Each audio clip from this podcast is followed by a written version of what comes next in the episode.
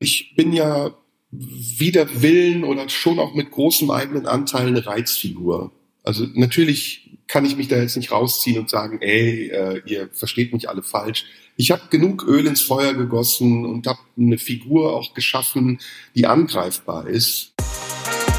Inside Comedy mit Simon Stäblein. So, liebe Zuhörer und Zuhörerinnen, herzlich willkommen zu einer weiteren Folge Inside Comedy und heute habe ich einen Gast, wo ich vorher von der Redaktion gefragt wurde, hast du eigentlich Angst, wenn der kommt? Äh, hier ist äh, für mich, für euch äh, Serda Somunchu. Hallo, uh. Serda, schön, dass du da bist. Ja, schnall dich an, jetzt musst du dir voll in die Hose machen.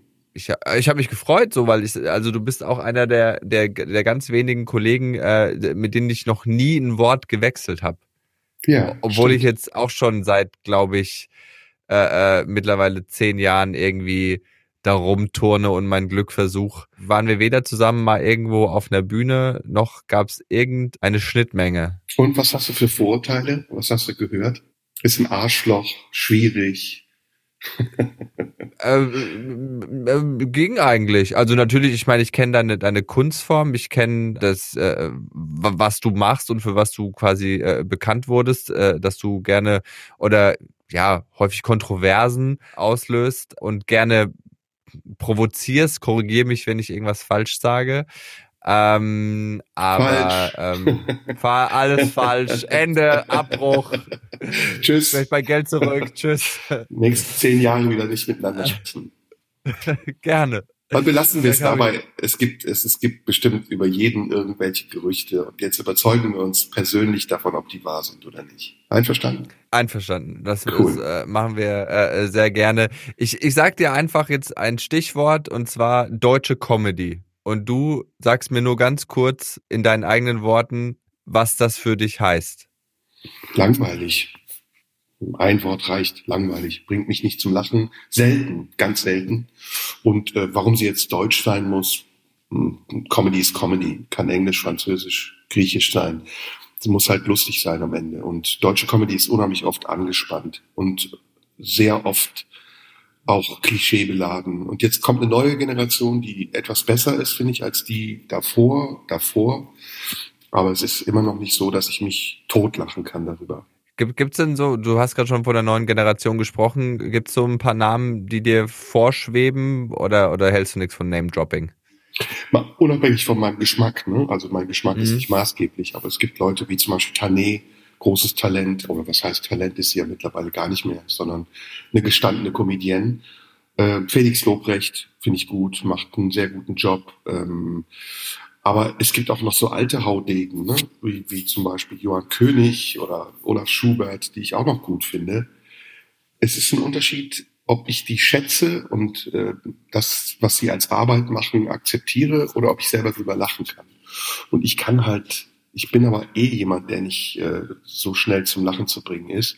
Kann über die wenigsten Sachen dann lachen.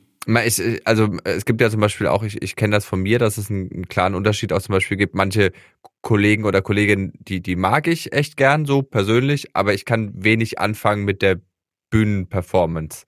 Und umgekehrt gibt's auch, so dass ich echt so denke, boah, das ist schon sauwitzig, aber du bist halt einfach ein Arschloch.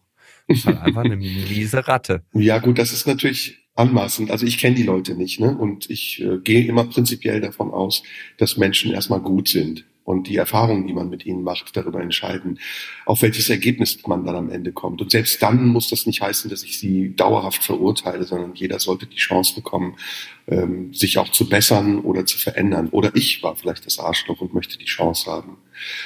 Aber ähm, da ich mich selten in so Umkleidekabinen aufhalte, zusammen mit Kollegen, das war mal eine Zeit, wo ich das gemacht habe, kriege ich von den Menschen persönlich nicht mehr so viel mit. Ich sehe dann ihre Bühnenfiguren. Und ich habe dich ja eben schon darauf angesprochen, auf Nightwash. Ab und zu gucke ich mir eben auch Auftritte auf Nightwash an. Und ich kann mir die Namen nicht immer merken, aber da sind auch gute Leute dabei. Also es sind durchaus ähm, interessante Stand-ups, die ich gerne sehe. Wie gesagt, es ist dann nicht immer mein Humor. Also, äh, also was, was ich, was ich beobachte, so ganz kurz, ist schon die Veränderung, dass, äh, dass es weggeht äh, von diesem, ich erzähle jetzt mal irgendwelche Geschichten, die ich als lustig empfinde, hinzu, ich erzähle meine Geschichte. Und ich erzähle, was mich bewegt und quasi die Welt durch, durch meine Brille. Und das ist doch eigentlich was, also für mich ist das, was gute Comedy schon zu einem großen Teil ausmacht. Hm. Dass man wirklich, dass man wirklich den Menschen auch ein bisschen kennenlernt und seine, Probleme, seine Freuden, seine Neurosen. Wie persönlich ist deine Comedy? Wie persönlich, wie viel von dir steckt in dem, was du auf der Bühne erzählst? 100 Prozent? 50? 10? Das ähm, wechselt, aber ich betrachte mich selbst ja auch nicht als Comedian, sondern ich bin ja von Haus aus Schauspieler und Comedy ist ein Teil meiner schauspielerischen Arbeit, das ist eine Facette. Ähm, ohne zu weit auszuholen, Comedy als Begriff ist ja in Deutschland noch sehr jung und ähm, während wir noch vor 30 oder vor 40 Jahren ähm, ganz anderen Humor in Deutschland hatten, Heinz Erhardt äh, in den 50er Jahren, dann kam so Didi Hallervorden in den 70er Jahren, Otto war damals der totale Anarchist. Ähm, und erst dann, so Anfang der 90er Jahre mit dem Quatsch Comedy Club, mit Nightwash, ähm, veränderte sich die Comedy in Deutschland und wurde zunehmend auch internationaler und amerikanischer. Und die Themen, die besprochen wurden auf der Bühne, haben sich auch stetig verändert. Am Anfang war das eine Kopie von dem, was man aus Amerika kannte. Stand-up-Comedy halt. Kleine Geschichtchen erzählen. Dann gab es eine Phase, vielleicht auch inspiriert durch meine Art, Comedy zu machen, in der alle angefangen haben, total rumzubrüllen und zu schimpfen und zu beleidigen und über Grenzen gegangen sind. Ähm, ich darf das oder er darf das oder jede Minderheit hat ein Recht auf Diskriminierung, waren so die Claims, unter denen man dann anfing, einfach über die Grenzen zu gehen. Jetzt mittlerweile ändert sich das wieder. Auch die gesellschaftlichen Diskussionen über Sprachgebrauch und Grenzen von Sprachgebrauch sind ja sehr genau geworden und deshalb muss auch die Comedy sich sozusagen verändern und angleichen, wobei sie nicht angepasst werden darf. Also wenn sie zu ängstlich ist und die Leute nur noch aufpassen, was sie sagen, dann wird es ja eine sehr gezähmte und ähm, domptierte Comedy. Und das ist so gerade der Punkt, an dem wir sind. Die jungen Comedians, habe ich das Gefühl, versuchen neue Wege zu gehen. Sie werden, wie du richtig sagst, persönlicher. Gerade die migrantischen Comedians greifen ihr eigenes Leben auf, um auch auf das deutsche Leben eine neue Perspektive zu geben und sie werden mutiger. Also sie, sie ähm, kokettieren nicht nur mehr mit ihrer Andersartigkeit, sondern sie sind ganz souverän mit dem, was sie andersartig erleben, nämlich das Deutsche an sich. Und ähm, das ist ein spannender Weg. Das ist eine neue Erkenntnis und es ist ein neuer Weg, den diese Comedians gehen. Und ich bin ganz gespannt, wohin das noch führen wird. Vor allen Dingen im Zusammenhang auch eben mit dieser gesellschaftlichen Diskussion ob dann das Ganze irgendwann kollidiert und die Comedians wieder ausrasten und sagen, wir müssen wieder anarchistischer werden, oder ob das Ganze so eingenordet wird, dass die Comedians nicht mehr aus ihrer Blase rauskommen. Das ist eine Entwicklung, die muss man abwarten. Ähm, äh, finde ich sehr spannend, was du da gerade sagst, weil ich äh, zum Beispiel wirklich gestern Abend nach dem Nightwash-Auftritt, ich meine, wir streamen ja auch, sprich, das landet ja auch im Netz, was wir machen. Und ich war wirklich gestern Abend, hatte ich, habe ich mich selber im, als ich abends dann so nach der Dusche im Bett lag, habe ich mich kurz bei dem Gedanken erwischt, habe ich heute irgendwas gesagt, was mir Ärger einbringen könnte auf der Bühne. Also ich habe mich kurz selber irgendwie reflektiert und, und bin kurz so den Abend durchgegangen.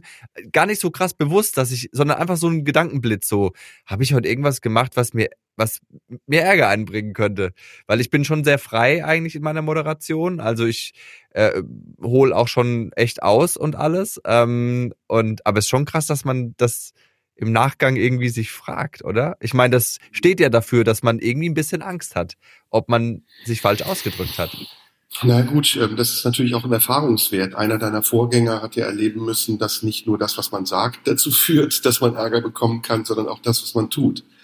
Und deswegen müssen wir alle heute ähm, in die Waagschale legen, können wir so agieren, wie wir agieren. Selbst als Privatperson ist das nicht mehr einfach, weil wir unter Beobachtung der Öffentlichkeit stehen dass die Reaktionen auf das, was wir tun, manchmal unangemessen sind und dass sie sich dann verselbstständigen und in den so sozialen Blasen hochschaukeln, das ist ein ganz anderes Thema. Und das ist jetzt mittlerweile so kommen, auch darüber zu motzen. Twitter ist halt Twitter, das ist Realität. Die Leute sind unterwegs auf Twitter und da wird Meinung gemacht, da wird Meinung gebildet und manchmal wird auch missverstanden, absichtlich, damit daraus Kampagnen entstehen. Damit müssen wir leben. Das andere ist aber, dass wir natürlich als Künstler frei sein wollen. Und wir wollen Konventionen sprengen und wir wollen auch gucken, wie weit wir gehen können, weil wir ja nicht mit einem Malkasten vor einer Leinwand stehen wollen, wo nur zwei Farben drin sind. Und zwar die Farben, mhm. die die anderen für richtig halten und uns vorschreiben. Sondern wir wollen unsere eigenen Farben entdecken und wir wollen das Bild manchmal auch bunt machen, vielleicht auch manchmal monochrom, das ist egal, je nachdem eben, wie wir uns in dem Moment darstellen und ähm, auch ausdrücken wollen. Und das ist im Moment ein großes Problem, weil, wie gesagt, die Gesellschaft zum großen Teil auch ähm, sehr angespannt ist. Das hat mit Corona zu tun, das hat aber auch mit den Entwicklungen der identitären Entwicklung sehr viel zu tun, in der eben die Minderheiten anfangen, sehr selbstbewusst auch ihre Rechte und Räume einzufordern. Was mich angeht, ähm, ich bin ja in einem stetigen Prozess. Also ich komme, wie gesagt, aus dem Schauspiel und ich verstehe mich auch immer als Rolle. Aber trotzdem, um deine Frage von eben noch zu beantworten, ist immer ein Teil von mir in der Rolle enthalten, so wie das auch bei jedem anderen ist. Der, der Tatortkommissar spielt nicht etwas Fremdes, er spielt Teile von sich selbst. Aber er spielt sie und er ist es nicht. Das ist eben der entscheidende Aspekt.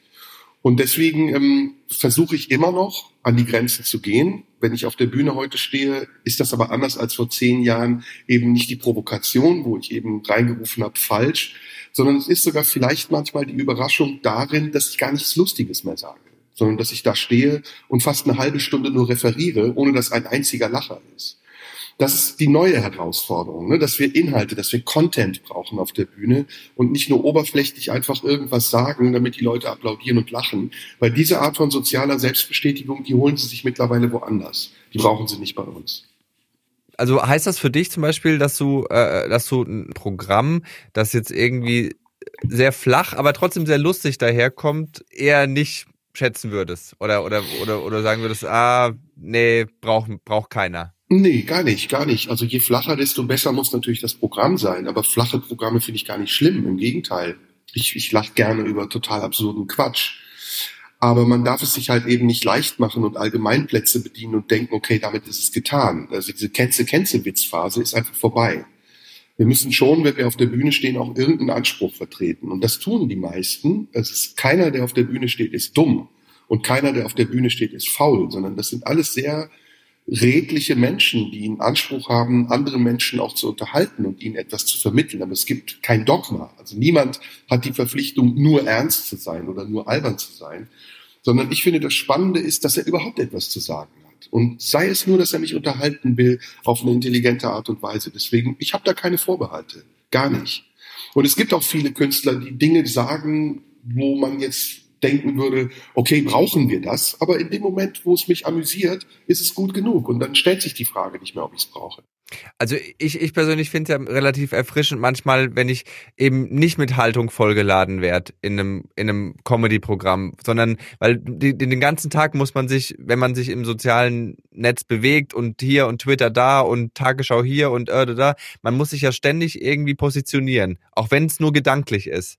So, bin ich jetzt dafür, bin ich jetzt dagegen, finde ich das gut, finde ich das nicht gut? Und ich finde, umso besser tut's manchmal einfach let go und über irgendwie absurde Beobachtungen irgendwie, natürlich müssen die gut sein. Na, ne? das ist, das ist äh, schon der Anspruch. Aber ich habe mir für mein zweites Programm, das jetzt nach dem ersten folgt, ehrlich gesagt den Anspruch gesetzt, ähm, Witz vor Haltung. Was nicht bedeutet, dass ich keine Haltung auf der Bühne habe. Ich habe immer, wer mich kennt und mir folgt, weiß, ich habe eine klare aber trotzdem will ich eigentlich, dass es auf jeden Fall witzig ist. Hm. Interessant, dass du jetzt quasi sagst oder dass du sagst, du hast jetzt oft Parts, die, die ganz lang ohne, ohne Witz auskommen, was ich auch sehr interessant finde. Ja, das ist ja Ansichtssache. Ne? Also Comedy ist ein bisschen wie Bahnfahren. Du kannst mit der Bahn fahren, um an ein Ziel zu kommen. Du kannst aber auch einfach nur Bahn fahren, weil du es schön findest. Das Ach, ist beides nicht ist beides nicht verwerflich. Ne? Ich finde beides mhm. cool. Also wenn jemand Spaß daran hat, mit der Straßenbahn durch die Stadt zu fahren, braucht er kein Ziel. Es wird erst dann interessant, wenn du selber der Fahrer wirst. Also wenn du selber fährst, weil du äh, kein Ziel hast, dann sind die, die Mitte der Bahn sitzen, ein bisschen verloren. Weil die haben ein Ziel, vielleicht sogar ein anderes als du. Also es ist ein gegenseitiges Ding und es bedarf natürlich auch einer Absprache. Wenn du ganz klar thematisierst, mir geht's um dies und das, nämlich witzig zu sein in erster Linie. Und die Leute wissen das oder vielleicht wissen sie es auch nicht und lassen sich auf dich ein. Dann ist der Deal perfekt. Wenn du ihnen aber was Falsches vorgaukelst und sie werden in dem Moment von dir hinters Licht geführt, dann ist es ja eine Form von Betrug und das kommt selten vor. Würde ich ist jetzt auch ein hartes Wort Betrug, aber manchmal ist es so ein bisschen Etikettenspiel. Man hat das Gefühl, diese, dieses hehre Motiv der Ablenkung von den Alltagssorgen wird so ein bisschen vorgehalten, weil man keine Position beziehen will. Und es ist schon wichtig, auch für einen Comedian, also jede Form von Kunst ist ja auch immer eine Reflexion der Realität. Es ist schon wichtig, auch für einen Comedian zu sagen, hier stehe ich und das ist meine Meinung oder ich stehe für dies und das und alles andere, was ich jetzt sage, ist Mittel zum Zweck oder eine Beilage, die ihr gerne mitnehmen könnt. Aber ich bin nicht komplett flach und hohl. Deswegen, mhm. es geht alles. Ne? Wir leben in einer sehr freien Welt und auch Comedy ist genauso frei wie die Menschen. Und wenn sie sich eingrenzen lässt, egal in welcher Form, eben habe ich diesen sprachlichen Aspekt genannt, jetzt geht es vielleicht um den inhaltlich-dramaturgischen Aspekt, dann wird es eine sehr verklemmte Comedy. Und Comedy, die verklemmt ist, ist nicht lustig. Die will ich nicht sehen bin ich völlig bei dir und was ich zum Beispiel auch als, als wirklich schwierig empfinde, ist eine gespielte Haltung oder wenn man in, wenn man in ein relativ flaches Programm so am Ende noch einen AfD-Witz positioniert, dass, dass die Leute sagen, oh, gut, der hat sich gegen rechts aufgestellt. So, weißt du, was ich meine? Also wenn mhm. man, wenn man, wenn man irgendwie so denkt, wenn man so rangeht und denkt, boah, ich muss da irgendwie noch eine Haltung reinbringen. Weil muss man nicht. Nö, weil es auch kein Dogma gibt. Also es gibt ja auch nicht die Verpflichtung, dass Simon Stäblein jetzt immer der gleiche ist, sondern der kann heute so sein und morgen so. Ähm, was ich meine ist, dass man schon irgendwann im Laufe seines Lebens ja merkt, wie einen die Erfahrungen, die man gemacht hat, auch auf der Bühne beeinflussen und wie die Kommunikation, die man mit sich selbst im Inneren führt, auch zu einem Austausch mit den Zuschauern führt, die vor einem sitzen. Und ich persönlich finde eben, dass das ein hoher Wert ist, dass Menschen in so einen Waschsalon kommen oder zu mir in die Vorstellung und die Bereitschaft mitbringen, mir zwei Stunden oder 20 Minuten zuhören zu wollen. Und dieser Wert, der bedeutet für mich eben auch eine Verantwortung, den einfach nicht zu verschwenden und zu sagen, ist mir scheißegal, ich verdiene ja sowieso meine Kohle und ihr kommt sowieso auf eure Kosten, sondern sich auch dessen gewahr und bewusst zu sein, dass in diesen 20 Minuten oder in den zwei Stunden Dinge passieren können, die in uns etwas verändern und bewegen. Das klingt jetzt sehr missionarisch. Das muss gar nicht so missionarisch sein. Auch ein Lacher kann bewegend sein. Wenn du eine Krebsdiagnose hattest eine halbe Stunde vorher und du vergisst das für einen Augenblick. Mhm. Auch ein, ein alberner Moment kann total wichtig sein, wenn du in den letzten Monaten depressiv zu Hause gesessen hast. Es gibt da keinen Maßstab, sondern es gibt da eben eine Entscheidung und die Entscheidung für mich ist, wenn ich mit Menschen zusammen in einem Raum bin und ich bin auf der Bühne und die Menschen schauen mir zu, dann möchte ich das nutzen. Ich möchte diese Chance nutzen, dass das, was wir da tun, nennt sich Comedy, Theater, Musik, Konzert, Club oder was auch immer, dass das einen Sinn macht. Und ob du dann Protagonist bist oder ob du Antagonist bist, ob du gegen die Leute sprichst und eigentlich für sie in der Rolle des gegen sie Sprechenden. Das sind ganz komplexe Fragen, die sich in den Momenten entscheiden, in denen du nicht auf der Bühne stehst, sondern in denen du deine Programme erarbeitest, sei es dadurch, dass du sie erdenkst, Du musst dann auch nicht probieren oder einen Regisseur haben. Oder eben dadurch, dass du sie erprobst. Dadurch, dass du versuchst, wie weit kann ich gehen? Wie repräsentiere ich mich am besten? Bin ich eigentlich noch der Simon Stäbler, der ich sein will, wenn ich da auf der Bühne stehe? Oder kopiere ich etwas, was ich gar nicht bin, nur um Ansprüche zu erfüllen und zu gelten? Und das finde ich dann schade, weil Geltungsbedürfnis ist okay. Das hat jedes kleine Kind, wenn es sich in die Mitte des Wohnzimmers stellt und ein Lied singt. Aber das ist nicht alles. Es geht auch ein bisschen, du hast das Wort Haltung benutzt, was ich mittlerweile auch nicht mehr hören kann. Es geht ein mhm. bisschen um Absicht. Ich würde es eher Absicht nennen. Warum mache ich das eigentlich? Also warum sage ich, was ich sage? So also äh, und will ich gefallen? Wem wem denn? Mir, den Leuten? So, äh, und mhm. es ist mhm. ja auch nochmal eine, eine ganz andere Frage. Das kennen wir auch mittlerweile alle. Ich meine, die letzten zwei Jahre waren für das Live-Geschäft der Horror. Ähm, und in, in, in einem Raum live mit einer mit einer mit einem Publikum in den Dialog zu gehen, ist ja was ganz anderes, wie wie wie sein sein Bit dem Internet zum Fraß vorzuwerfen. Na, also mhm. äh, äh, und diese diese Intimität zu spüren mit Menschen, dass man wirklich in denen was bewegt und dass man irgendwie, man hat ja einen Dialog, selbst wenn die nicht, die antworten ja durch Lachen oder durch Blicke oder durch Ablehnung oder durch ne? und dieser Dialog ist ja wahnsinnig wichtig für uns auch und den hat man ja nicht, wenn man irgendeinen Clip einfach nur online stellt. Man natürlich kriegt man Kommentare und Likes, aber das ist was ganz anderes. Das ist wie wie wenn du wirklich in den Dialog trittst und ich fand das sehr schön, was du gerade gesagt hast, dass man wirklich äh, äh, eine, eine, eine Verantwortung hat, diesen Abend mit Menschen zu gestalten, die wirklich zu dir kommen und sich von dir unterhalten lassen wollen. Und das vergisst man auf diese Demo, diesem Beruf gegenüber. Man guckt nur auf die Verkaufszahlen und denkt so, oh, da sind ja noch 50 Plätze frei und oh, und es ist so, sieht doch nicht gut aus und bla bla bla. Aber dass Menschen wirklich ihren, ihren Tag danach geplant haben, bei dir zu sitzen, ihr Geld, das sie erarbeitet haben, in dich zu investieren, das ist schon irgendwie krass. Also ja. das muss man sich manchmal so bewusst machen, weil man, ja. weil man so in den Strudel von Erfolg und Verkäufen und, und, und, und Relevanz irgendwie kommt und dann überhaupt gar nicht mehr realisiert, was hier eigentlich gerade passiert. Man muss auch total aufpassen. Natürlich ähm, verändert das, was man auf der Bühne macht, einen auch total. Und je mehr Erfolg man hat, desto gefährlicher wird das auch da Fall. Und wenn ich nicht diese 35 Jahre Erfahrung auf dem Buckel hätte, dann würde ich heute auch einige Fallstricke sehen. Also da würde ich denken, wow, du musst echt aufpassen, dass du dir nicht einbildest, was zu sein, was du nicht bist. Aber ich habe eben dieses Glück, auch oft ähm, Erfahrungen gemacht zu haben, die mich total geerdet haben. Die letzte zum Beispiel habe ich vor zwei Jahren gemacht oder vor einem Jahr. Ich kam aus einer Tour wirklich so der Höhepunkt.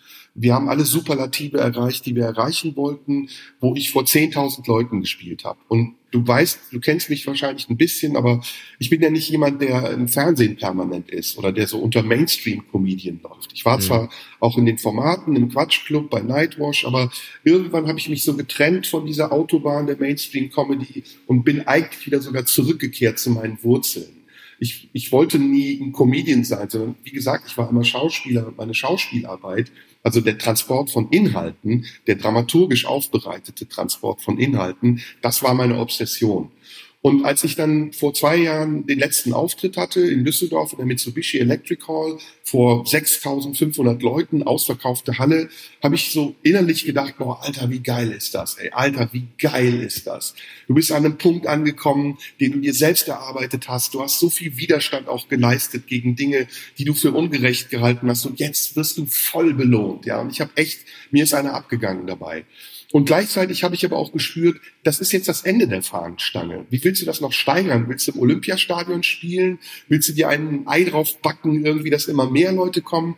Und ich habe Angst bekommen. Ich habe gedacht, ey, warte mal, das ist eigentlich mega unbescheiden, was du hier gerade denkst. Du denkst immer mehr, immer größer, ja. immer weiter, immer schneller. Was machst du eigentlich, wenn das irgendwann mal zusammenfällt? Ja, wirst du dann verzweifelt, depressiv, schließt dich in der Bude ein und nimmst Tabletten oder genügst du dir selbst auch noch? Und dann kam Corona, können, wie du richtig sagst, und dann kamen die ersten Auftritte vor Autos, ja, wo ich dachte, Alter Schwede, das ist back to the roots. Du musst lustig sein für Leute, die du gar nicht wahrnimmst, die du nicht hörst. Und ich war, ich war nicht verzweifelt, aber ich habe gedacht, okay, das ist eine Herausforderung, nämlich wirklich wieder runterfahren und funktionieren. Und zwar für Leute, die genauso Bock auf dich haben. Ja, das, diese 6500 Leute sind ja letztendlich Einzelpersonen, die sich zusammenfinden, mhm. die den Anspruch haben, in irgendeiner Form von dir unterhalten zu werden. Und da gibt es keinen Unterschied zu den 60 Leuten, die in ihren Autos sitzen. Ja. Das sind alles Menschen, die Geld zahlen, die dich respektieren und verehren und du schuldest denen verdammt nochmal, für sie etwas zu tun. Nämlich in diesen anderthalb Stunden, in diesen zwei Stunden, in denen es vielleicht regnet oder die Leute selbst denken, fuck, ich sitze hier in einem Auto, einfach was zu tun, was diese Menschen begeistert. Ja, am Ende geht es um Begeisterung. Und es war für mich so lehrreich und ich habe dann am Ende vor 100 Leuten gespielt oder vor 200 Leuten und gedacht, ey, Jesus Maria, ich kann dankbar sein. Es gibt andere, die können gar nicht spielen oder es gibt Kollegen, Namen muss man hier nicht nennen, die sind so arrogant mittlerweile, die sagen, na ja, ich habe vorher vor 3000 gespielt und dann waren da nur 300. Ey, Alter, da waren 300. Das ist viel. Ja, seid dankbar dafür.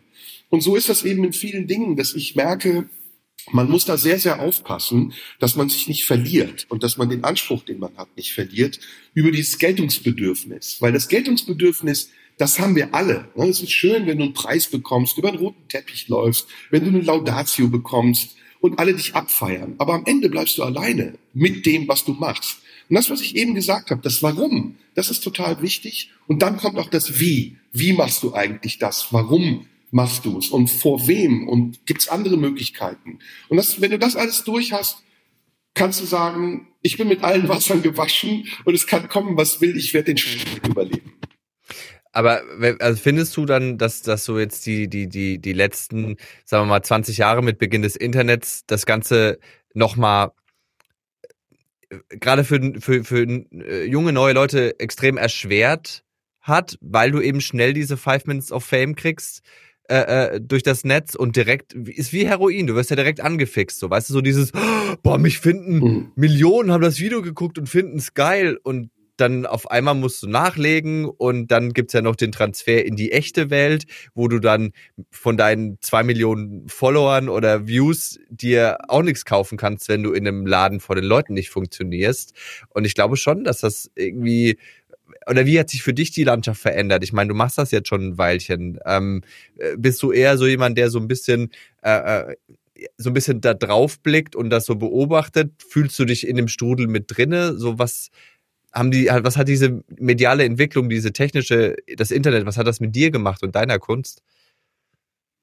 Also das Internet hat viel verändert und es hat nicht nur Schlechtes bewirkt, es hat auch sehr viel Gutes bewirkt. Und es gibt zwei Perspektiven. Es gibt die Perspektive des Künstlers auf das, was das Internet mit ihm macht. Und es gibt die Perspektive des Zuschauers auf das, was er vom Internet sich nimmt und was er verlangt. Und das ist sehr unterschiedlich. Ähm, letztendlich ist es so, wie du es sagst, ähm, ist ausschlaggebend, welche Substanz du mitbringst. Und ob du einfach nur eine Hülle bist oder jemand, der, der etwas nachmacht, was auf einer gewissen oberflächlichen Wahrnehmungsebene funktioniert, oder ob du jemand bist, der tatsächlich eine Qualität auch hat. Also der eine Qualität hat, die ihn von anderen unterscheidet. Und da trennt sich die Spreu vom Weizen, und zwar sehr schnell. Und das Publikum ist sehr klug. Das Publikum merkt das sofort. Ob die etwas ähm, sehen, was eine Parodie ist oder was Fake ist, oder ob die etwas sehen, was originär und original ist. Und ich weiß nicht, ob du das gesehen hast. Ich hatte mit der wunderbaren Freddy Kralle oh, eine Fernsehsendung. Sie. Sie hieß ähm, äh, Heroes, glaube ich, auf ZDF, wo junge Comedians jemanden getroffen haben, den sie treffen wollten. Und wir haben zwei sehr schöne Tage miteinander verbracht, Freddy und ich. Und ähm, ich hatte aber den Anspruch, mit ihr wirklich zu arbeiten. Also ich wollte nicht ein Fake für die Kamera, ne? so ich spiele hier den gestandenen Comedian und tu so, als könnte ich jemandem was beibringen, sondern ich habe mich wirklich begeistert für das, was Freddy macht und ich wollte mit ihr etwas machen, was sie weiterbringt. Und das war für sie im ersten Moment sehr hart, weil ich, wenn ich mit Leuten arbeite als Regisseur, sehr ehrlich bin und auch die Fragen stelle, die ich dir gerade gesagt habe. Warum machst du das? Wie machst du das? Und kannst du es anders machen? Und am Ende haben wir beide gespürt, dass wir was gefunden haben. Dass wir so wie in so einer Kiste mit Gerümpel gewühlt haben, bis irgendetwas drin war, was wir beide gebrauchen konnten. Und das kann ich nur allen Leuten empfehlen. Also sucht mehr in euch. Ne? Also auch du, Simon, ich will nicht ähm, anmaßend sein und dir Tipps geben, aber ich sage das mal ganz unabhängig von Erfahrung und Alter. Es lohnt sich total zu suchen, weil die Leute es merken, wenn du was gefunden hast. Und sie sind dankbar dafür. Und gerade jetzt in dieser Zeit, wo wir alle unheimlich isoliert sind und unsere Wahrnehmung sich eben auf diese Dinge beschränkt, die in der Oberfläche sind, ist es super wichtig, auch als Mensch, der sich vermeintlich vielleicht nicht den Anstrich geben will, ein anspruchsvoller Künstler zu sein, sondern nur zu unterhalten, dass dieser Mensch trotzdem sich seiner Verantwortung bewusst bleibt und sagt, hey, ich bin hier, die Leute wollen mich, ich will die Leute, also let's do it und lass es ausnutzen. Und ganz zum Schluss, ich weiß nicht, ob du ähm, mein Gespräch mit Cynic gesehen hast. Das ist der Battle-Rapper, der ähm, dann Stand-up-Comedy macht oder machen wollte und mich gefragt hat, hey, was würdest du mir raten? Und ich habe dann gesagt, don't do it. Weil Stand-up-Comedy ist halt super schwer, wenn du einfach nur denkst, ich gehe mal auf eine Bühne und spreche zehn Minuten. Das ist ein Knochenjob. Ich meine, du weißt es. Du bist im Nightwatch äh, bei Nightwatch und die Leute lachen nicht einfach bedingungslos, weil sie dich nett finden. Und du spürst das auch, wenn die Leute es nicht ernst meinen, wenn sie es nicht ernst meinen. Deswegen, es kommt da ganz viel auf Authentizität an. Und das Internet, um deine Frage zu beantworten, ist für mich ein Medium, in dem Authentizität nur ganz selten zu finden ist und vieles sehr verfälscht dargestellt wird. Also sehe ich genauso und äh, äh, für für mich hat also für mich hat es auch diese Corona-Krise. Ich habe in mir gesucht und es war auch nicht immer schön. So, also die letzten 18 Monate so. Wir können, ich war also ne, äh, du hast ja auch, also man hat ja sogar einen, wirklich einen Entzug durch durch das ähm, rein chemisch gesehen muss man überlegen, du gehst nicht mehr auf die Bühne, dir fehlt das Adrenalin jeden zweiten Tag, dir fehlen die Endorphine nach einem geglückten Auftritt. Ich war so richtig leer. So und habe mich wirklich so, hä, was mache ich denn jetzt? Und im Social Media konnte ich mir das noch nie holen, diese Befriedigung. So äh, äh und dann habe ich auch echt tief gegraben und ich würde sagen, dass zum Beispiel für mich die Krise jetzt gut war im Sinne von noch echter und noch tiefer zu werden, was die Themen angeht. Und ich spüre, dass es Mut erfordert, noch echter, so auch seine Schwächen zu zeigen, aber dass es geilen Anklang findet. Weil die Leute dann auch merken, okay, du, du gibst jetzt wirklich was preis, so. Und, und wir alle sind Menschen. Wir alle kennen unsere eigenen Abgründe. Wir alle wissen, die sind da. Und ich glaube, es ist cool, wenn es jemand mhm. ausspricht und dann mit einem Humor, mit Humor so vermengt, dass es erträglich wird. Na? Und, mhm. Ja, und wir sind nicht nur Menschen, wir sind auch Resonanzkörper. Das ist ja, das ist ja das Wichtigste überhaupt. Wir empfinden ja. Und ähm, das Erlebnis, jemanden vor sich stehen zu haben, der einem etwas erzählt, ist erstmal transzendent. Da ist eine Übertragung zwischen zwei Menschen und das löst ganz viele Gefühle aus. Freude, Trauer, Anteilnahme, Mitleid. Da gibt es ganz viele Facetten und das ist was Schönes, weil dadurch, dass wir spüren, dass wir nicht alleine sind auf dieser Welt und das geht eben durch einen Bildschirm viel schwieriger als durch das reale Leben, merken wir auch, dass wir eingebettet sind in einen sozialen Kontext, der unsere Ängste zum Beispiel auch auffängt oder unsere Sorgen. Das ist gerade in dieser Corona-Krise sehr bedeutend geworden und du merkst es vielleicht auch und du hast es gerade sehr schön beschrieben, wie viel es wert ist, Menschen wirklich zu erleben. Also Berührung zum Beispiel auch zu spüren, Umarmung, so die elementarsten Dinge, wo man gedacht hat, ja, kann ich darauf verzichten, ist doch cool, so eine Brofaust. Nee, irgendwann kommt man tatsächlich auf Entzug von menschlicher mhm. Nähe und man merkt, selbst den anderen atmen zu hören oder ihn zu riechen oder seine Stimme, seine, seine Facetten mitzubekommen, ist etwas ganz Elementares, was mich selbst auch wieder lebendig macht. Das alles ist in dieser Corona-Krise rausgekommen, weil wir irgendwann gemerkt haben, dass die ganzen Zoom-Konferenzen und die Instagram-Live-Schaltung, all diese technisch wunderbaren Möglichkeiten nicht ausreichen, um uns zu reflektieren und auch Resonanz zu empfangen von anderen.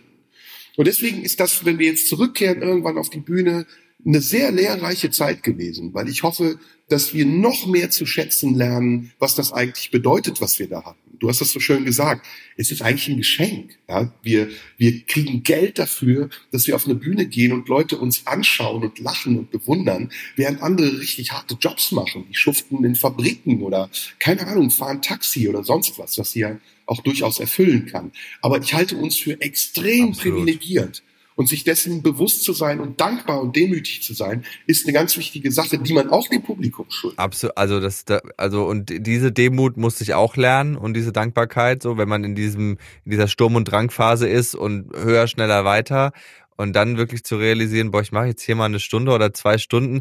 Man darf nicht unterschätzen, dass es auch sehr anstrengend ist. Ne? Also der, der, unser Job ist auch sehr hart und auch in der Öffentlichkeit zu stehen und, äh, und irgendwie alles abzubekommen und von hier und von da und Lob und Kritik und hier und am einen Tag bist du gefeiert für irgendwas, am nächsten Tag wirst du zerrissen für irgendwas. Das musst du als, als Mensch auch als, und wir alle Künstler, also ich möchte jetzt irgendwie niemandem was unterstellen, aber wir alle haben auch, also gute und schlechte Seiten also oder oder dunkle Seiten an uns, äh, die das auch ganz schön aufsaugen können, wenn mal was nicht läuft, ne?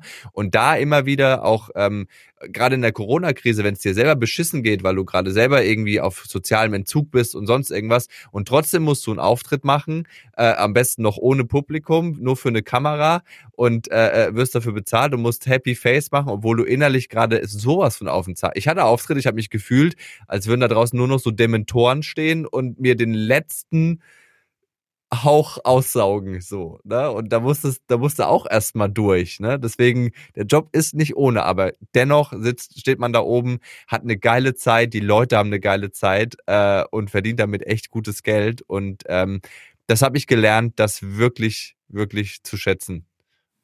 Da gibt's ja, da gibt's zwei, drei Aspekte, die du gerade ansprichst, die mich auch beschäftigen. Also ich finde zum Beispiel prinzipiell, das ist aber auch eine Erfahrung, die man macht, muss man Leute, die im Umfeld arbeiten, gut behandeln.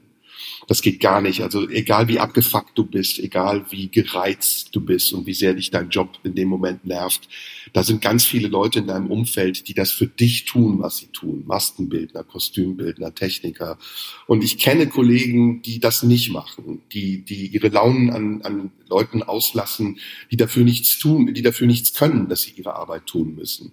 Das ist zum Beispiel ein Dogma für mich. Ne? Behandle die Leute gut, weil das sind Leute, die deine Arbeit unterstützen und von denen du im Zweifelsfall auch abhängig sind, bist. Das andere ist, ähm, natürlich gibt's auch diese, diese abgefuckten Momente, in denen man sich nicht so fühlt. Und du hast total recht, der Job hat seine Tücken. Ne? Also ich habe zum Beispiel mal vor etlichen Jahren wahnsinnigen Liebeskummer gehabt und musste halt abends auf die Bühne gehen und ich war halt fix und fertig. Ich lag vorher auf der Couch also in, in der Umkleidekabine und habe nur gelitten. Und dann kommt 8 Uhr und dann musst du ein Smiling Face haben. Und die Leute wissen nichts von dem, was du fühlst. Und alles in dir zieht sich zusammen. So, ne? Du reißt dich zusammen wie jemand, der den Mount Everest besteigen will ohne, ohne Sauerstoffgerät.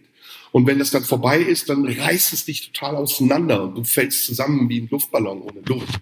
Das alles, das will niemand erleben. Und es gibt eine wunderschöne Dokumentation von Beyoncé Knowles, eine Tour-Dokumentation, kann ich dir empfehlen, wo genau das mhm. beschrieben wird. Diese Frau, die so professionell ist, dass sie tausend Auftritte pro Tour irgendwie mit links abreißt, die kollabiert irgendwann. Ist beim Auftritt 600, siehst du so, es geht immer weiter in den Keller, sie vermisst ihre Familie, sie ist nur unterwegs, sie ernährt sich von fremden Essen, schläft jede Nacht im Hotel, wo jeder sagen würde, hey, Fünf-Sterne-Hotel gibt es einen Grund, sich zu beschweren. Aber nee, irgendwann ja. kippt das und dann wird, dann wird man wie so ein Zirkustier das abends auf die Bühne muss, aber irgendwie kein Futter hat. Und dann wird sie total verzweifelt. Und du siehst, am Ende macht sie nur noch eine Strichliste, wie viele Tage sie noch spielen muss, bis die Tour vorbei ist. Und eine Szene, die total traurig ist, sie sitzt alleine im Hotelzimmer nach dem Auftritt und heult.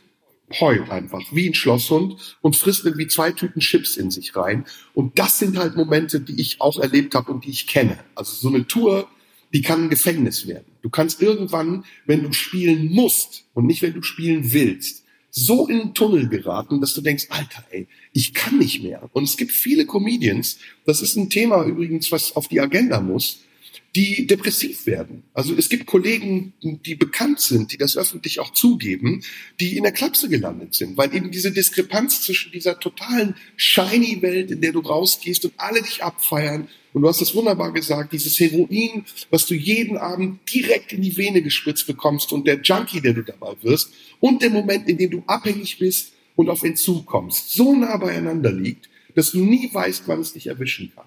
Und da muss man super vorsichtig und sehr fest sein. Und das zentrale Element man muss ein stabiles soziales Umfeld haben, Normalität. Und deswegen zum Beispiel, ich meide halt ganz oft irgendwelche Events, wo dann Kollegen unter Kollegen sind. Ich kann es nicht ertragen, wenn der über den spricht oder die den nicht nett findet und das zum Thema wird, weil das ist alles verschwendete Energie. Das hat mit meinem Job nichts mehr zu tun. Das ist Socializing, das kann man auch mit seinen Freunden machen. Und selten sind Kollegen Freunde, leider. Ich habe ein paar, das sind gute Freunde, aber das ist eher die Ausnahme. Man muss da also echt vorsichtig sein. Und das kann man jedem jungen Comedian nur raten.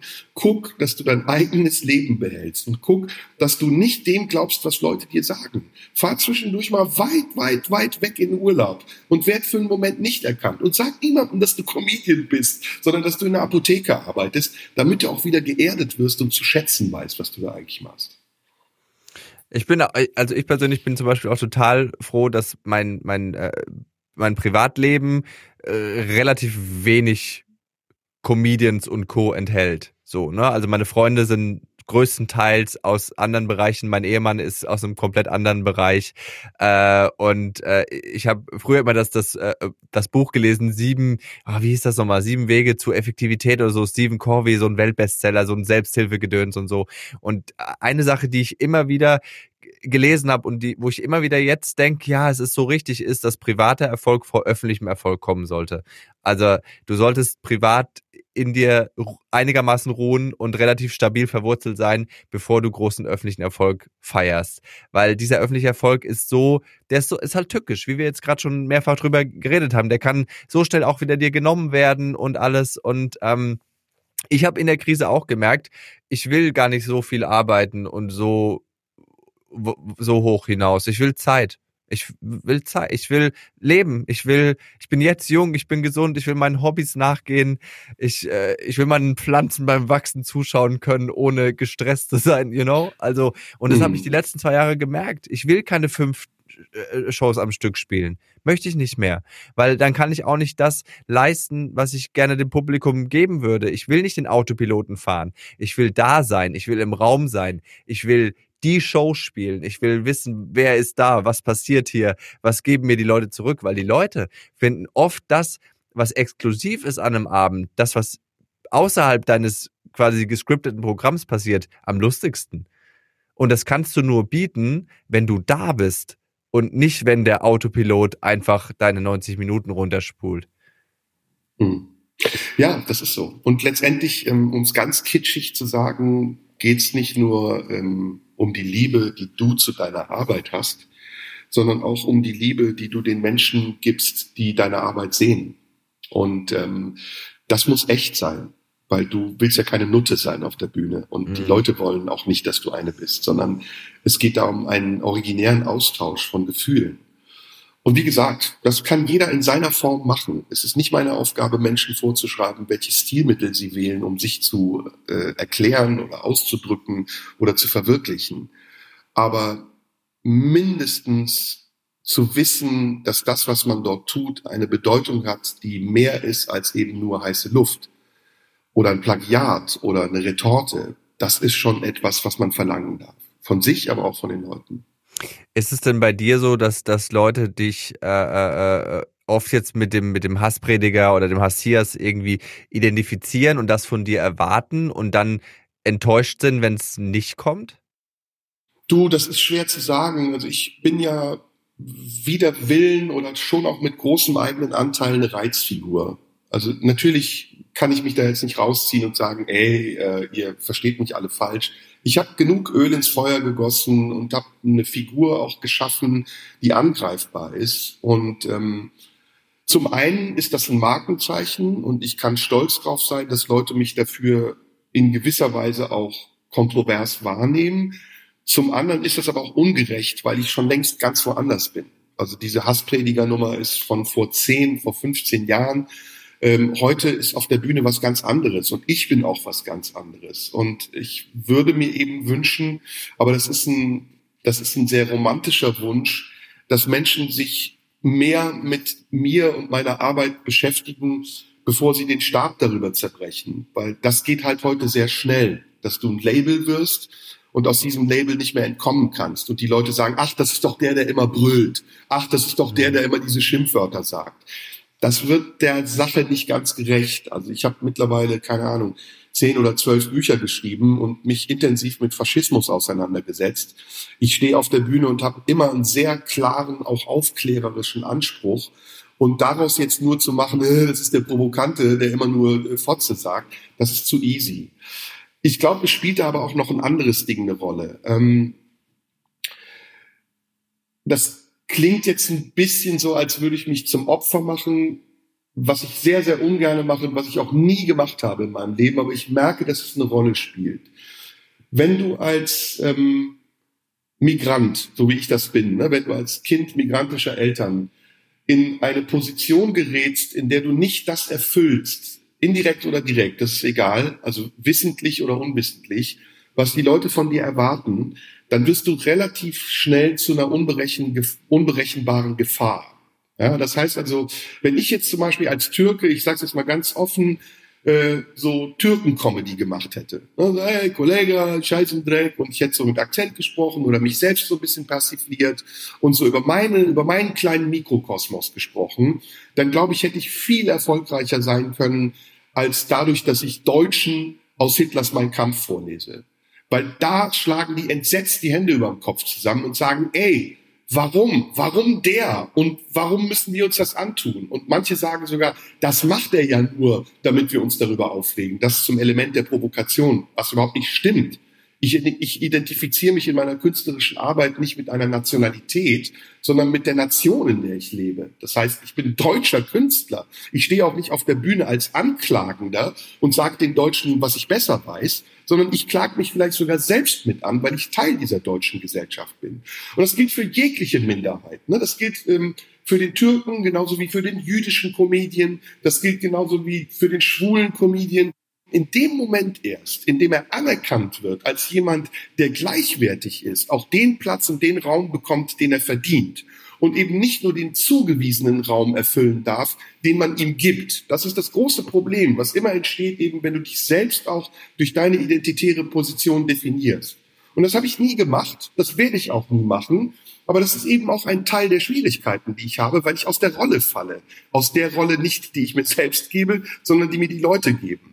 Und deswegen, wie gesagt, ich will da jetzt gar nicht in so eine Opferrolle, aber ich merke eben, dass das schon eine Bedeutung hat in meiner künstlerischen Arbeit und dass das für mich immer eine Herausforderung bleibt, mich selbst dann auch heraus äh, ähm, zu fragen und an einen Punkt zu bringen, wo ich angreifbar bin. Also sprich zu dem Klischee werde, was Leute aus mir machen wollen, damit sie mich berechnen können, wo ich aber auch souverän bleibe, weil ich selbst bestimme, was ich auf der Bühne sage und was ich tue und wofür ich stehe sehr, also sehr inspirierend, sehr spannend, was du gerade gesagt hast, weil der Mensch ist ein Gewohnheitstier, der Mensch will, will, also will Erwartbares und wenn du ihm das nicht gibst, dann, dann gibt es die Möglichkeit entweder, dass, das, dass er Angst kriegt und panisch wird oder, oder sich halt tiefer interessiert. So, also man löst in Leuten was aus, wenn man sich nicht ähm, äh, so verhält, wie die Leute es von einem ja. Ja, und vor allen, Dingen, und vor allen Dingen, sorry, du merkst es in dem Moment, wo du die Konventionen der anderen nicht erfüllst,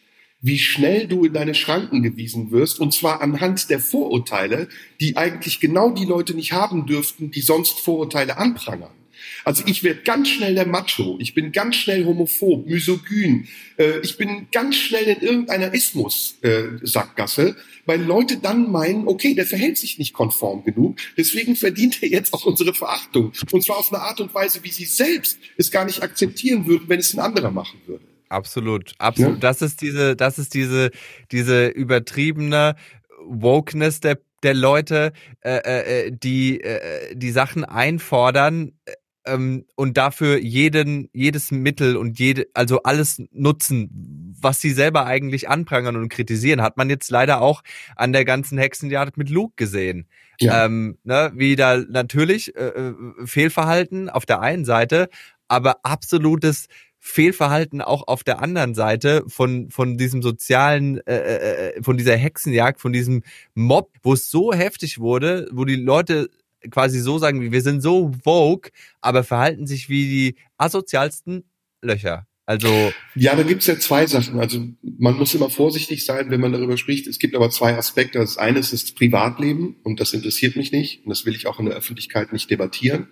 Das ist eine Sache zwischen diesen beiden Menschen. Das andere ist das, was in der Öffentlichkeit passiert. Und es ist halt ganz oft so, wir beide, ich weiß nicht, wie sehr du in diesem Business drin bist und deine Kreise hast, wissen, dass da manche Leute sehr zweigesichtig agieren. Und dass da ganz viele Leute, die selber wirklich richtig Dreck am Stecken haben, die Fresse total weit aufreißen und Moralapostel spielen und sich so das, äh, den Orden der Redlichkeit ans Revier heften, obwohl sie selbst super angreifbar wären. Und deswegen halte ich da echt die Schnauze. Also da, da könntest du Bücher drüber schreiben der, der Fall Luke ist jetzt exemplarisch natürlich für das, was du gesagt hast, nämlich wie schnell die Eigendynamik des Internets dazu führt, dass Leute Positionen beziehen, von denen sie gar nicht wissen, ob sie substanziell haltbar sind. Denn es gibt da ja Gerichte, die darüber geurteilt haben. Es gibt da Hintergründe, die wir nicht kennen. Und deswegen ist das vermessen, äh, so eine Kampagne mitzumachen allein schon. Aber sie zu starten ist noch viel weniger äh, redlich. Also da muss man sich echt zurückhalten. Bei mir kommt dann eine Grenze, wo ich sage, ey, das ist Privatleben von Menschen, das hat mich nicht zu interessieren. Ich lese auch nicht die Bunte und ich äh, lese auch nicht die Bildzeitung und will wissen, wer wann mit wem wann gevögelt hat und wer sich wann mit wem gestritten hat. Das sollen die Leute machen, die die Bildzeitung toll finden. Das ist nicht mein Niveau. Ja, aber es geht ja noch, also äh, was, was ich da eigentlich sagen wollte, ist, ist, ist ja noch die eine Sache, ob man sich irgendwo einfach einmischt, wo man jetzt nicht unbedingt eine Ahnung von hat oder die, die Indizien wirklich kennt oder die Beweise kennt, äh, äh, und die Art und Weise, wie man sich einmischt. So, ne? Weil, die Leute, die sagen, ich will Gerechtigkeit, aber dann anfangen, jemanden zu beleidigen oder sonst irgendwas. Ich hatte auch, ich hatte vor, vor, vor ein paar Wochen bei Nightwatch hatte ich mal so eine Geste gemacht, so eine rassistische Geste äh, irgendwie, die dann aufgegriffen wurde von der Community und ähm, äh, die mich dann wirklich, die mir Nachrichten geschickt haben und mich auf übelste beleidigt haben. So, du Dreckschwein und äh, bring dich um, was weiß ich was. Also wo ich mir denke, so, ich habe einen Fehler gemacht, ja, das kann sein, das, das tut mir vielleicht sogar leid, aber was ihr jetzt macht, ist, also, ich habe es unbewusst gemacht. Ich habe es im Eifer des Gefechts auf der Bühne gemacht und äh, äh, äh, und ne, nicht um jemandem zu schaden, sondern um den Lacher zu generieren. Dass es trotzdem falsch war, kann man wirklich anprangern. Ne? Ja. Aber was, was, was, was, was, was, was dann gemacht wird, ist, dass man bewusst und aktiv äh, jemanden beleidigt und, und irgendwie diskreditiert. Und das ist ja nochmal, ich finde, das ist noch eine schlimmere Ebene am Ende. Ja, ja, da gebe ich dir auch total recht. Also wenn ich das manchmal so mitbekomme, wie dann Leute auf Twitter ähm, ihr Anliegen in Schutz nehmen, indem sie aber ihre eigenen moralischen Prinzipien total überschreiten. Über Bord werfen. Ja, so, so, ja, genau. Der das ist Rassist, der, der, der Türke macht mal wieder rassistische Sprüche, wo dann innerhalb des Satzes, ja, das ist ja eine Tautologie, ja, der ja. schon wieder rassistisch ist, wo du denkst, äh, weißt du, was du da gerade sagst, ne? Ja. Ähm, aber das ist super müßig. Äh, Simon, das ist, äh, wenn du das äh, versuchst irgendwie zu, zu managen, wirst du verrückt, weil du kannst ja, mit der ja. Gewalt des Internets nicht umgehen. Nee, nee. Und selbst wenn es nur tausend Leute sind, also ich behaupte mal, Twitter, das sind maximal tausend Leute, die da Meinung machen, du kommst damit nicht klar. Also das, du, du, du, wie gesagt, du drehst irgendwann durch oder du verbitterst. Ich, was ich finde, ist, dass man versucht, sachlich zu bleiben in dem Moment, wo man als Privatperson spricht, so wie zum mhm. Beispiel wir beide ja jetzt auch privat miteinander sprechen, dass man aber auch in dem Moment, wo man eine Rolle ist, zu denen steht und sagt, ey, pass auf, es gibt da, es gibt da einen Zusammenhang. Ich habe das am Anfang sogar gesagt und wenn du das ganze Ding nicht gehört hast und dir nur einen Satz daraus nimmst, um irgendwie dein Anliegen damit zu transportieren, weil du dich für einen Aktivisten hältst, dann ist das nicht in Ordnung, weil dann missbrauchst du mich. Ja, dann nimmst du, dann gehst du ins Museum, stehst vor einem riesen Bild, einer Leinwand, die irgendwie zweimal zwei Meter groß ist und sagst, da oben auf der rechten ja. Ecke ist aber ein Pimmel zu sehen. Ja, und dann mhm. sagt dir der Maler, ja, aber unten links ist auch noch eine Möse, die hast du übersehen. So, und das ist, das ist einfach ungerecht. Da macht sich jeder gerade oder viele Leute sich es sehr, sehr einfach. Und ganz ehrlich, Manche Leute sind auch sich ihrer eigenen Unwichtigkeit offensichtlich so bewusst, dass sie glauben, sie müssen jemand anderen benutzen als Surfbrett, um von seinem Ruhm zu profitieren. Und das ist in den letzten Monaten ganz oft passiert. Und da tun mir beide Seiten leid. Sowohl die Betroffenen als auch diejenigen, die da anklagen. Weil es ja, ist einfach sehr, nur billig und schäbig. Worte. Abs absolut. Und ich, was ich auch, äh, ich meine, es gibt ja auch so einen Trend, dass man, was, was Leute irgendwie vor, vor 10, 20 Jahren mal gesagt haben, irgendwie aus dem Kontext auch reißt und äh, in die jetzige Zeit überträgt und sagt, guck mal, was der mal gesagt hat. Aber ne, ne, es gibt Leute, die durchsuchen das Netz nach solchen Sachen.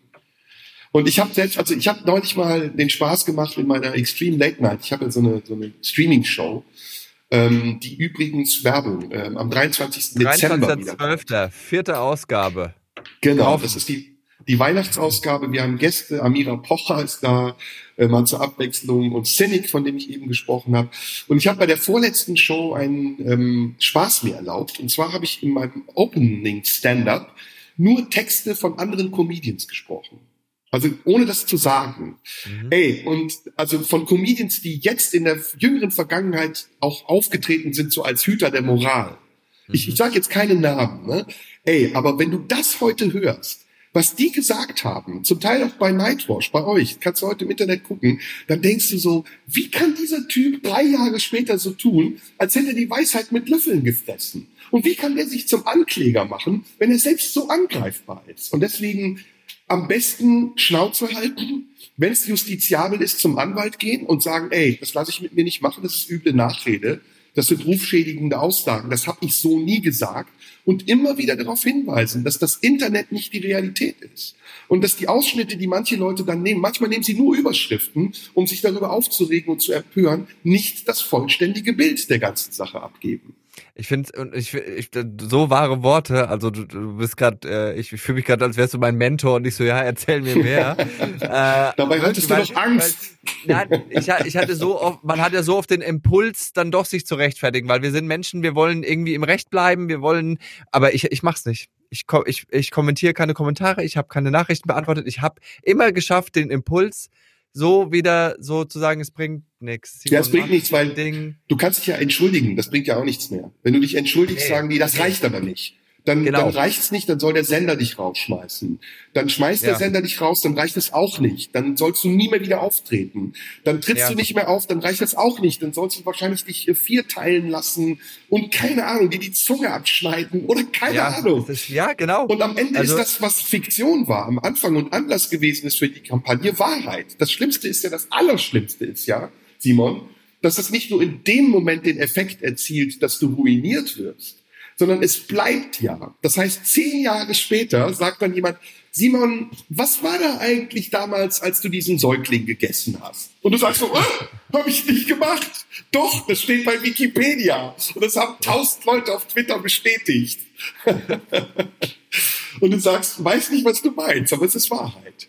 es, ist, es, es sind echt äh, äh teilweise sehr, sehr, sehr äh, weirde Zeiten. Ähm, Gibt es irgendwelche Sachen, die du äh, bereust, gesagt oder gemacht zu haben? Total oder, viel. Äh, Ganz ja? viel. Ja, klar, jeden Tag. Ich überprüfe auch jeden Tag, ob ich, äh, also es ist auch da, ne? Es ist meine Pflicht zu gucken, warum ich etwas sage und wie ich es sage. Aber ich habe vor zehn Jahren andere Dinge gesagt und vor 20 Jahren, weil einfach die Gesellschaft an einem anderen Punkt war und die Themen, über die wir gesprochen haben, andere waren. Aber im Kern ist das Warum gleich geblieben. Ich stehe auf der Bühne, weil es mir um Toleranz geht, weil es mir um Respekt geht, weil ich keinen Unterschied machen will zwischen Menschen, die an andere Götter glauben, die mit äh, einem anderen Geschlecht oder mit ihrem eigenen Geschlecht ins Bett gehen oder die nicht Fleisch essen oder Fleisch essen oder keine Ahnung. Jeder Mensch hat das Recht, so zu sein, wie er ist. Und meine Pflicht ist erstmal, das zu respektieren. Es zu hinterfragen ist aber auch okay. Das, das darf ich und das tue ich auch. Aber welche Stilmittel ich damit, äh, welche Stilmittel ich anwende, um mein Ziel zu erreichen, das ist eben eine Frage des Kontextes und des zeitlichen Kontexts. Ich kann heute nicht mehr auf die Bühne und einfach frei rausschießen, was mir durch den Kopf geht, weil es eben Befindlichkeiten gibt und die sind berechtigterweise da. Und trotzdem muss ich auch gucken, dass ich an Grenzen gehe und dass ich auch hart sein kann und dass ich manchmal direkt bin und dass ich manchmal auch provokant bin und vielleicht auch aus Trotz Dinge tue, die mir nachher vorgehalten werden können. Aber es muss damit ein intellektueller Prozess verbunden sein. Wenn ich das einfach nur mache, um damit einen Effekt zu erzielen und Leute zu beleidigen, dann bin ich ein Arschloch. Ja, dann habe ich auch den Platz auf der Bühne nicht verdient und dann darf ich auch berechtigterweise zunichte gemacht werden. Ich, ja, ich, äh, ich meine, du hast, du hast schon eine, eine wesentlich größere Vergangenheit in dem, was du gemacht und gesagt hast, als zum Beispiel jetzt äh, ich. Aber ich äh, äh war ähm, letzte, letzte Woche im Urlaub und ich war bei so einem Zen-Meister. Cool. und äh, hatte mit dem halt so eine Session und der hat mir diesen Spruch gegeben, so über, wenn man, viele Leute leben ja viel in der Vergangenheit und bedauern viel, was sie gesagt, gemacht, getan, whatsoever haben. Und er hat mir diesen Sprich, Spruch mitgegeben, so dass man es ja, klar, wir alle wissen, man kann die Vergangenheit nicht ändern. Und er hat gesagt, ähm, es darf gewesen sein. Mhm. So, und das habe ich so verinnerlicht irgendwie. Und, äh, das ist perfekt 2, äh, ne? Vollendete Vergangenheit. Ja, und es ist aber so schön, weil ich meine, man kann es eh nicht ändern, aber zu dem Zeitpunkt war es vielleicht richtig. Jetzt rückwirkend betrachtet, die Welt ist in ständiger Veränderung. Alles verändert sich. Wir sind alle sieben Jahre ein komplett neuer Mensch, weil sich alle sieben Jahre alle Körperzellen komplett einmal verändert haben. Und mein Gott, man entwickelt sich ja auch weiter. Ne? Und ja, und man muss halt auch gucken, ähm, ich achte Menschen. Das ist meine oberste Prämisse. Und ich versuche jeden Menschen in irgendeiner Form gelten zu lassen und zu respektieren. Egal wie anders er ist als ich. Und ähm, ich mache meine Haltung nicht abhängig davon, ob ich dafür belohnt werde. Mhm. Weil ich oft in meinem Leben traurige Dinge erlebt habe. Mir sind schon viele Leute in den Rücken gefallen, die ich in Schutz genommen habe. Und viele Leute, die ähm, vorher sich meine Freunde genannt haben, haben mich sogar öffentlich verraten. Wo ich dachte so, Alter, ey, das ist so undankbar, dass du es mir selbst nicht ins Gesicht sagst, sondern eine Gelegenheit dafür suchst, mich in die Pfanne zu hauen. Aber auch das ist Teil der Erfahrung, die ich gemacht habe. Ich ich erwarte von niemandem was. Ich erwarte weder vom Publikum, dass es mich liebt, noch erwarte ich von Kollegen, dass sie mich irgendwie hochhalten, noch erwarte ich von mir selbst, dass ich permanent irgendwas zu erfüllen habe, sondern ich fordere mich heraus und ich versuche konsequent zu sein in dem, was ich mache und glaubwürdig. Und wer mich kennt, um auf den Anfang unseres Gesprächs zurückzukommen, der weiß, dass ich ein sehr ehrlicher Mensch bin und dass ich aber auch dazu in der Lage bin, Fehler einzugestehen. Und das war deine Frage eben. Jeden Tag mache ich Fehler und ich werde auch morgen wieder Fehler machen. Ausschlaggebend ist, ob ich erkenne, welche Fehler ich gemacht habe und ob ich bereit bin, das zu ändern und diese Fehler nicht nochmal zu machen. Und das ist für mich das Spannendste überhaupt, nicht nur an meiner künstlerischen Arbeit, sondern im Leben, dass man sich verändert und dass man wächst an den Herausforderungen, die man hat und dass man von anderen Menschen, die vielleicht ähnliche Herausforderungen und Erfahrungen haben, auch lernen kann. Und das hängt nicht vom Alter ab. Das hängt einfach von den Menschen ab. Und so wie bei guter Musik entsteht dann in dem, was du auf der Bühne machst, ein gewachsener Ton. Ein Ton, der eben nur durch die Schwingung, den du spielst, Menschen innerlich erreichen und bewegen kann. Und das muss keine Skala sein oder eine Tonleiter. Du musst nicht technisch versiert sein und zehn Stunden üben, damit du es besonders schnell spielen kannst, sondern du musst damit eine Idee haben. Und die Idee, die ich mache, die speist sich aus den Erfahrungen und aus der Haltung, die ich habe. Und meine Haltung ist ganz simpel. Ich achte Menschen. Aber ich erwarte auch, dass Menschen mich achten. Und alles, was wir heute hier gesprochen haben, das sind Faktoren, die es schwer machen. Das Internet ist ein sehr respektloses Medium. Twitter ist ein, ist ein Saustall von Leuten, die keinen Anstand haben. Das ist eine Gemeinschaft von Menschen, die sich auf die Fahnen schreiben, redlich zu sein und, und Respekt verlangen von anderen Menschen, während sie sich dort benehmen wie die letzten Arschlöcher. Und deswegen, man kann dem nichts anderes entgegensetzen als seine eigene Auffassung davon, wie man mit Menschen gut umgeht. Ich hatte, äh, ich weiß nicht, ob, ob, ob dir zufällig ähm, äh, die die Serie RuPaul's Drag Race was sagt. Ja, äh, natürlich. Ist, na, und RuPaul ist ja auch so ein, so ein so einer der der Aktivisten und alles. Und da, da war eine Folge und äh, da wollte ähm, einer der der Teilnehmer ähm, irgendwie äh, nicht als äh, Native American auftreten, weil er Angst hatte vor dieser Cultural Appropriation und alles. Und es ging aber um so ein Musical. Und dann hat Root zu ihm gesagt so, ähm, it doesn't matter what you say or what you do, as long as it comes from a place of love. Mhm. Und das ist ja auch basically, was du gerade sagst, so dieser ja. Love ist vielleicht hoch, aber Respekt und so. Und das ist ja. es ja, ne? Da, da kann man auch harte Witze machen, aber wenn man halt einfach, wenn es von einem Platz des Respekts trotzdem kommt. Ja, das spürst du. Und das, das spürst du sofort. Also ich habe zum Beispiel die Erfahrung gemacht, dass diese Stellvertreterkriege, die geführt werden, ne? also dass Leute plötzlich anfangen, bestimmte Regeln einzufordern, ähm, ganz oft was damit zu tun haben, dass sie ihr Image damit genau. aufpolieren möchten. Selbstprofilierung, nicht? Es geht nicht um die Sache, sondern ums eigene Image. Genau. genau. Und dass diejenigen, die zum Beispiel die dann unmittelbar betroffen sind, eigentlich viel mehr Humor haben und total easy damit umgehen und sogar erwarten, dass man Witze über sie macht.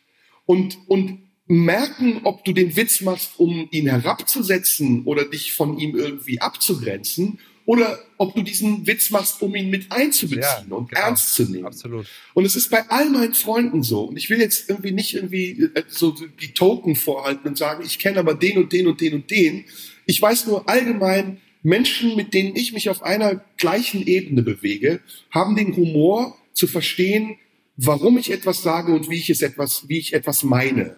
Und die legen das auch nicht auf die Goldwaage und sagen, du musst es aber so sagen oder so, oder ich fühle mich jetzt diskriminiert, sondern die sagen, ey, bitte sag's härter. Weil ich will mitlachen. Und das ist bei mir genauso. Weißt du, Freunde sagen zu mir Kanacke oder keine Ahnung. Und ich weiß, die sagen das, weil sie mich mögen. Und weil sie voraussetzen, dass ich es verstehe. Und in dem Moment, wo ich es absichtlich missverstehe, um mich damit besonders zu machen, mhm. dass ich so eine Position habe, verrate ich meine eigenen Ideale.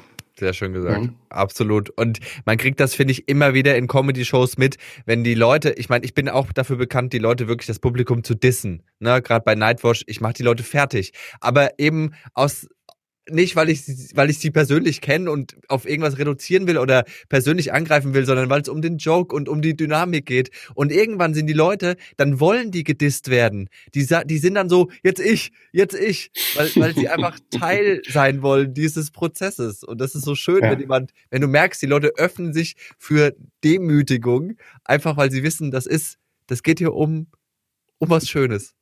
Ja, ja, es ist, es ist wie im Zirkus. Ne? Also es ist, wenn der Schwertschlucker ein Schwert schluckt, dann macht er das ja nicht, weil er Hunger auf ein Schwert hat oder sich verletzen will, sondern der spielt mit einer Illusion. Mhm. Und letztendlich ist die Illusion genau der Grund, weshalb wir dorthin gehen. Wir wollen im Zirkus, im Theater, auf der Bühne Dinge sehen, die wir im realen Leben nicht haben. Und deswegen gucken wir auch einen Tatort und ergötzen uns daran, dass der Mörder vielleicht doch ohne Strafe davon kommt. Oder finden den irgendwie, irgendwie doch so sympathisch, dass wir wollen, dass er am Ende nicht erwischt wird. Wir sind doch nicht für die Kommissare, ich bitte dich. Für uns ist doch immer spannender, welche Seele der, Psy der, der Täter hat. Und wenn das nicht wäre, wenn diese Illusion, die die Kunst den Menschen vermittelt, nicht da wäre, dann würde sie in der Realität passieren und dann wäre sie viel grausamer. Dann würden wir uns nämlich ernst gemeint beleidigen. Also lasse ich mich doch lieber von Simon im Nightwash Club beleidigen und weiß, ey, das ist ein Comedian, der kann das gar nicht ernst meinen, weil er mich A nicht kennt und weil er es B wahrscheinlich gar nicht weiß. Ja. Ne? Und das ist, das ist, leider im Verständnis, in der Verständniskapabilität des Publikums ein Rückfall ins Mittelalter.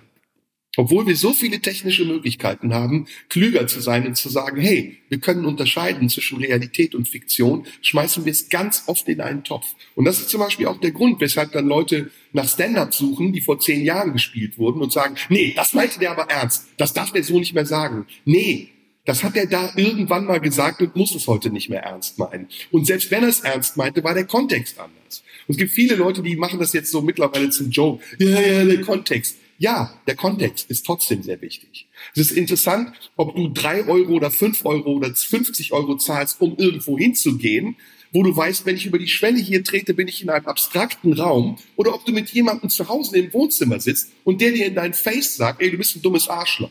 Absolut.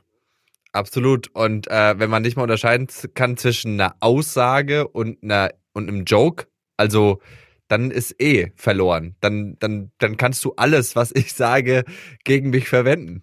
Wenn du sagst, das, ja. das ist bare Münze, dann, dann, dann ja. was soll ich denn dann machen? Dann kann ich einfach nur noch mein Maul halten da oben. Also ja, es wird halt eine sehr eingegrenzte Comedy dann. Ne? Also gerade Comedy lebt halt davon. Jeder Witz lebt davon, dass man sich über andere lustig macht. Ja.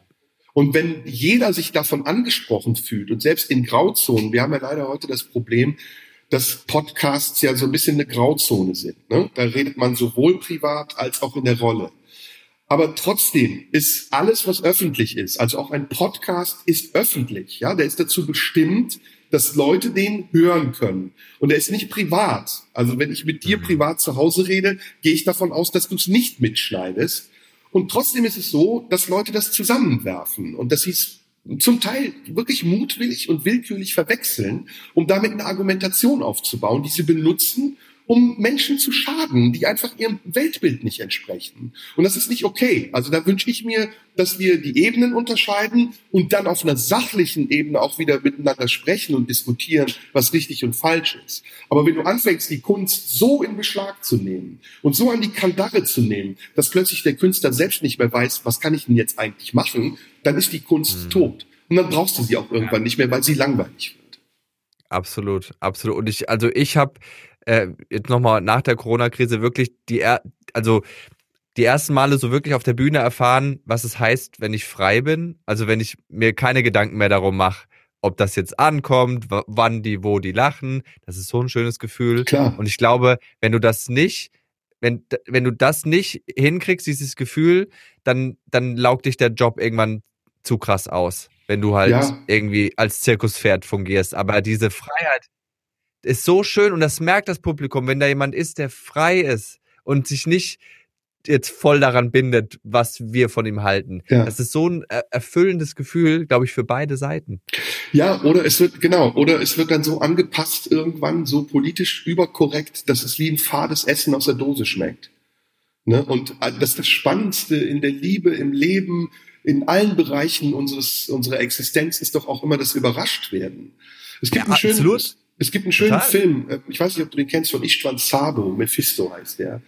Da spielt ähm, Klaus-Maria Brandauer, spielt ähm, Gustav Gründgens alias Hendrik Höfgen und der wunderbare Rolf Hoppe, ein ehemaliger Schauspieler aus Dresden, der gestorben ist vor ein paar Jahren, der spielt bei ähm, Drei Nüsse für Aschenbrödel, den König, den okay. kennst du sicher.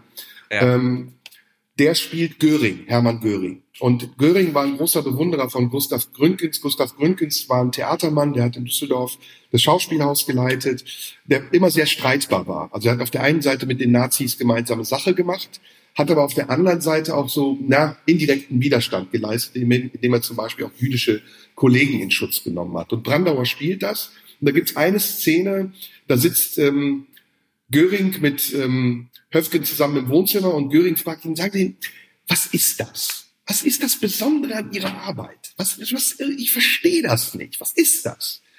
Und dann sagt Brandauer alias Höfgen, es ist die Überraschung. Es ist, dass ich in dem Moment, in dem die Leute etwas erwarten, das Gegenteil tue. Und dadurch habe ich ihre Aufmerksamkeit. Und genauso ist das bei uns auch. Wir müssen die Überraschung in der Hand haben. Wir müssen dafür sorgen, dass wir das tun, was die Leute nicht erwarten. Und erst dann ist der Lacher gezwungen. Ja, erst dann hast du ihn provoziert und da, wo du ihn haben willst, nämlich dann, wenn derjenige, der lacht, nicht mehr sich zurückhalten kann, weil er nachdenken muss, vielleicht darf ich jetzt lachen, ist das ein Witz, der politisch korrekt ist. Und diese Ebene darf man nicht verlieren. Das ist unsere zentrale Ebene als Humoristen, als Comedians, als Kabarettisten oder Schauspieler, von der aus wir agieren. Ich meine, so funktioniert ein guter Gag, dass du ihn nicht kommen siehst. Das ist der Überraschungsmoment, der eben diese, diese äh, kognitive Ebene überspringt und ausschaltet. Genau. So, ja. wo du nicht dich, wie du es gerade schon schön gesagt hast, fragst, darf, ist das okay, sondern wo es einfach kommt und du so krass und es löst was in dir auf. Ja, deswegen äh, erzählst du einen Witz auch nicht zweimal oder hörst genau. ihn nicht zweimal, du lachst beim ersten Mal, das war's. Ja. Hm? Ja, sehr, sehr schön. Hast du, äh, äh, kann man jetzt noch rückblickend auf die, die, die, die Jahrzehnte deiner Karriere noch irgendwie sagen, ähm, ob sich Erfolg für dich verändert hat, was Erfolg bedeutet? Ja, das kann man sagen. Das kann ich sehr genau sagen für mich ist Erfolg immer relativ gewesen. Und ob ich vor einem Zuschauer spiele, der nach Hause geht und an mich denkt, oder vor Tausenden, das spielt keine Rolle. Für mich ist der Erfolg, dass ich in dem Moment, wo mir jemand gegenüber sitzt, eine Kommunikation mit ihm erreiche. Dass in uns sich etwas bewegt. Ob sich das verändert, das ist was anderes. Das muss sich nicht verändern. Das kann sich auch bestätigen. Und am Ende ist das ein kurzfristiges Parameter, kurzfristiger Parameter, der sagt, in dem Moment, wo ich auf der Bühne stehe, habe ich ein Ziel und das kann ich erreichen. Dann gibt es noch einen langfristigen Aspekt, dass ich glaube, dass Erfolg auch immer darin besteht, zu überleben. Also, dass man sich nicht kleinkriegen lässt und dass man die Rückschläge, die man erleidet, annimmt und sagt, okay, das ist ein weiterer Schritt auf einem sehr, sehr langen Weg. Und ich bin dazu da, zu lernen und nicht dazu da, zu erwarten. Und ich habe das bisher geschafft, obwohl ich auch ganz ehrlich gesagt ganz viele Momente voller Frustration habe. Immer noch. Es ist immer noch so, dass ich manchmal nicht verzweifle, aber so ein bisschen hadere und denke, warum machst du den ganzen Scheiß hier eigentlich? Aber ich erinnere nochmal daran, alles in allem sind wir sehr privilegiert. Und gerade wir, die wir noch die Möglichkeiten haben, uns einem größeren Publikum zu zeigen, sei es, weil man im Fernsehen ist oder im Internet oder auf der Bühne steht. Und diese Dankbarkeit ist die Grundlage dafür, dass ich Erfolg anders messe als Leute, die sagen, noch mehr Zuschauer, noch mehr Preise, noch mehr Sendungen und noch lauterer Applaus. Der zählt am Ende nichts, wenn du nicht in den Spiegel schauen kannst und vor dir selbst standhältst. Sehr schön gesagt. Und alles, was schiefgegangen ist, es darf gewesen sein. Serda. Das ist ein wunderbarer Satz, den ich mitnehme aus dem schönen Gespräch. Ich fand es wirklich auch sehr, sehr inspirierend. Vielen, vielen Dank. Am Ende haben wir noch die, die Frage, äh, also ein bisschen Blick in, in die Zukunft. Wenn ich dich in fünf Jahren nochmal anrufe, wo bist du und was machst du, wenn es perfekt läuft? Ähm, ich glaube, also ich bin im Moment pessimistisch, was die, ähm, das Ende der Krise angeht. Ich glaube, Corona wird uns länger beschäftigen, als wir das lieb haben. Wir dachten ja auch vor zwei Jahren so, ja komm, Tour verschieben, ein halbes Jahr, dann geht's weiter. Hm. Jetzt sind wir zwei Jahre danach. Ich habe meine Tour damals schon auf Herbst 22 verschoben. Und selbst das steht in den Sternen. Ähm, ich glaube, in fünf Jahren, so hoffe ich, werden wir diese Pandemie überwunden haben. Ich werde in fünf Jahren wahrscheinlich immer noch auf der Bühne stehen. Nicht so oft, wie ich das jetzt tue und äh, wieder tun werde, wenn Normalität wieder eingekehrt ist. Und ich hoffe sehr, dass wir dann in einer Gesellschaft leben, in der die Ziele, die ich dir eben für mich genannt habe, sich ein bisschen auch auf die anderen übertragen haben und, und wir uns mehr respektieren, als wir das im Moment tun und vor allen Dingen nicht nur mit uns selbst, sondern auch mit den anderen mehr Geduld haben. Ja, ich sage, ich sage äh, gerade immer am Ende meines Programms, äh, dass meine Oma mir schon als als als ganz kleines Kind immer eingebläut hat, was du nicht willst, dass man dir tu, das füg auch keinem anderen zu. Danach ist sie meistens in den Hof und hat einen Huhn geköpft, was bedeutet, das galt nicht für Geflügel. Und damit gehe ich gerade raus aus meinem Programm irgendwie.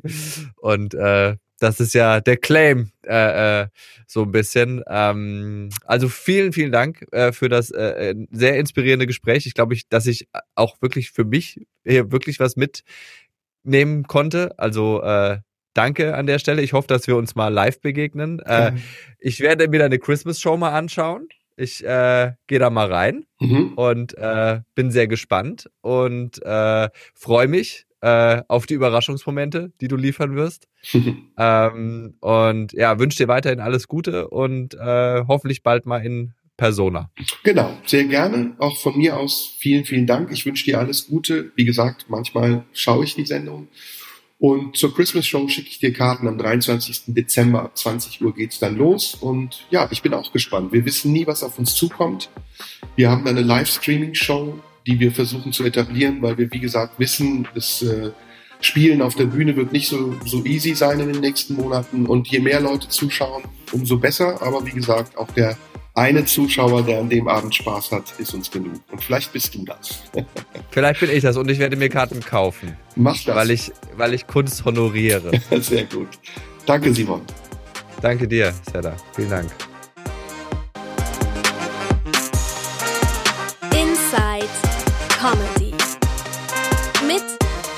Simon Stäblein. So, das war eine weitere Folge Inside Comedy und natürlich ging es hauptsächlich um mein Gegenüber. Aber es gibt auch einen Podcast, da geht es um mich. Aber nicht um mich allein, sondern um mich und um Jan C. Müller. Wir beide quatschen über alles, was uns so bewegt. Das sind unter anderem Paarhufer, Schnabeltiere oder die Bräunungscreme von Donald Trump. Wenn ihr da mehr darüber erfahren wollt, dann hört doch gerne mal rein bei Stäblein und Müller. Wir freuen uns auf euch.